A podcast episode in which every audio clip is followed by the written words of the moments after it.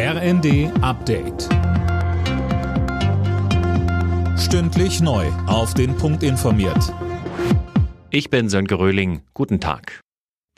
Der ehemalige deutsche Papst Benedikt ist tot. Das hat der Vatikan am Vormittag offiziell mitgeteilt. Lukas Auer, diese Nachricht kommt jetzt nicht wirklich überraschend. Nein, der Gesundheitszustand von Benedikt XVI. war zuletzt immer schlechter geworden.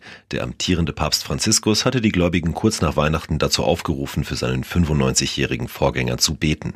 Josef Ratzinger war 2005 zum Papst gewählt worden, als erster Deutscher nach fast 500 Jahren. 2013 trat er vom Amt zurück, auch ein Schritt, den hunderte Jahre vor ihm kein Papst mehr gemacht hatte. Am Montag soll der Sarg von Benedikt im Petersdom aufgebahrt werden. Dann können die Menschen nochmal von ihm Abschied nehmen. Bundespräsident Steinmeier ist auf dem Weg nach Brasilien. Dort will er morgen an der Amtseinführung des neuen Präsidenten Lula da Silva teilnehmen. Die Beziehungen zwischen beiden Ländern hatten in den vier Amtsjahren unter Präsident Bolsonaro arg gelitten. Nach zwei Jahren Böllerverboten und Corona-Einschränkungen stellt sich die Polizei in Deutschland dieses Jahr Silvester wieder auf mehr Einsätze ein. Imme berichtet. Brandverletzungen, Schlägereien, Betrunkene. Damit dürften es die Beamten heute Nacht wieder deutlich mehr zu tun haben als in den vergangenen Jahren.